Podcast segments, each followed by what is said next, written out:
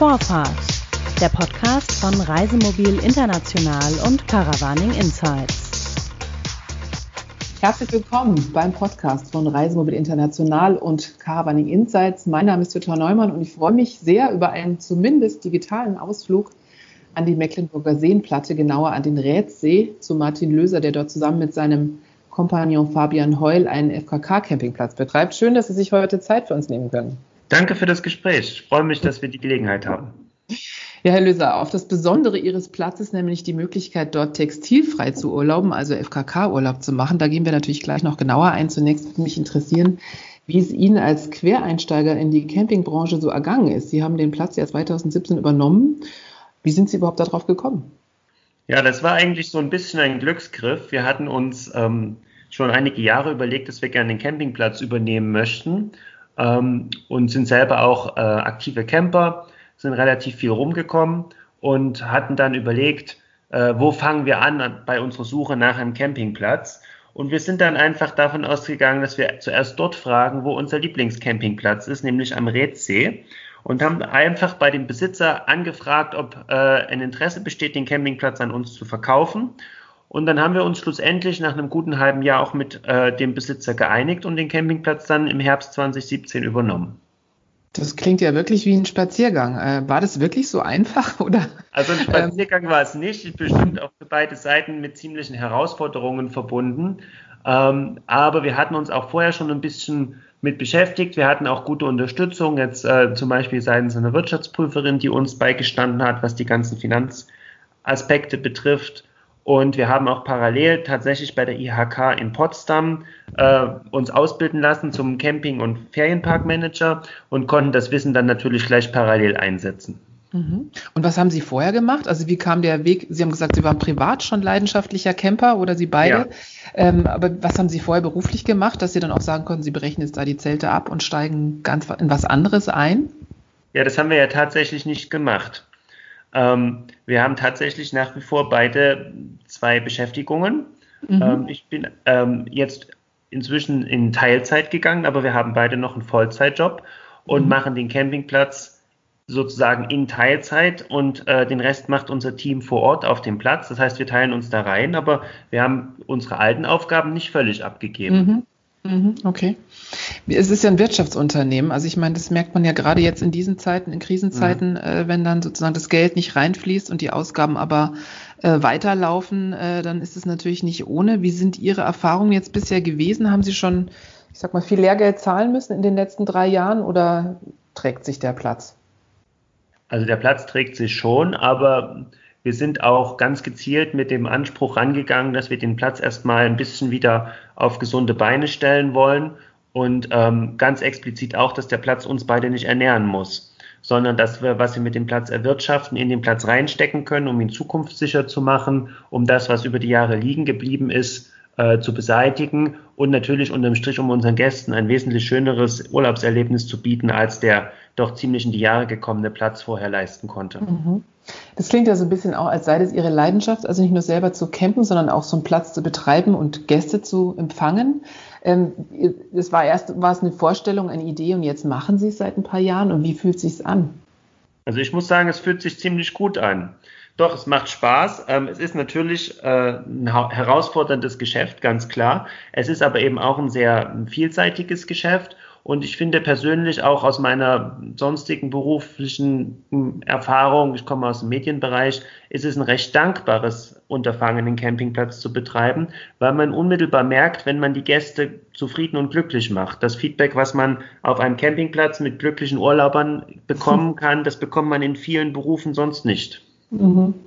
Und wir haben ich habe es ja gerade schon angesprochen, Sie betreiben ja auch einen ganz besonderen Campingplatz, nämlich einen FKK-Campingplatz. Das heißt, einen Platz, wo man textilfrei urlauben kann. Das, ähm, das ist ja jetzt nicht selbstverständlich und ähm, ich äh, habe auch schon gehört von Ihnen im Vorgespräch, dass Sie auch ähm, ja, eben Gäste haben, die ganz gezielt kommen, um, um bei bestimmten Veranstaltungen, zum Beispiel Nacktwanderungen teilzunehmen und so.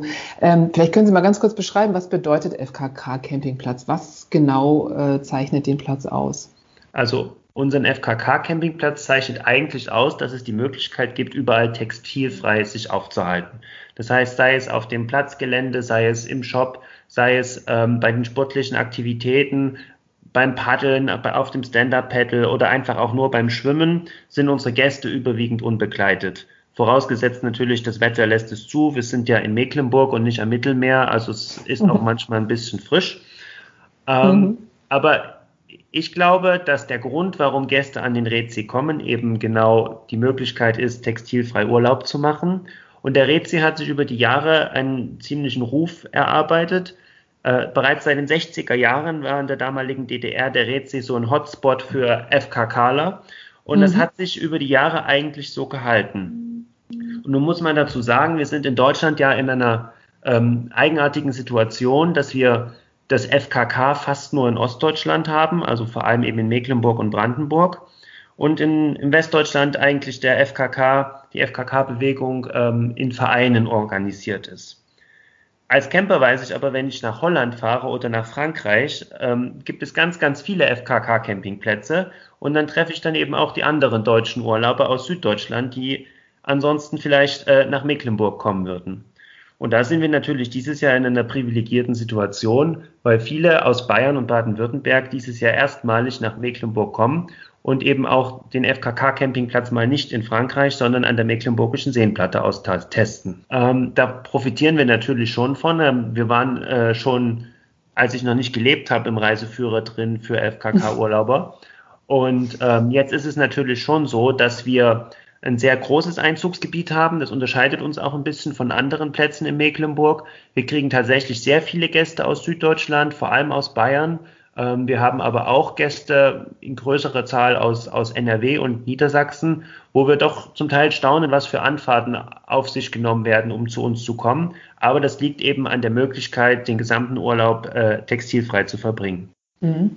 Was ist denn das Besondere eigentlich daran, dass man, also ich meine, was, was lieben die Leute so daran, dass sie unbekleidet alles machen können, also auch einkaufen, Kaffee trinken oder so?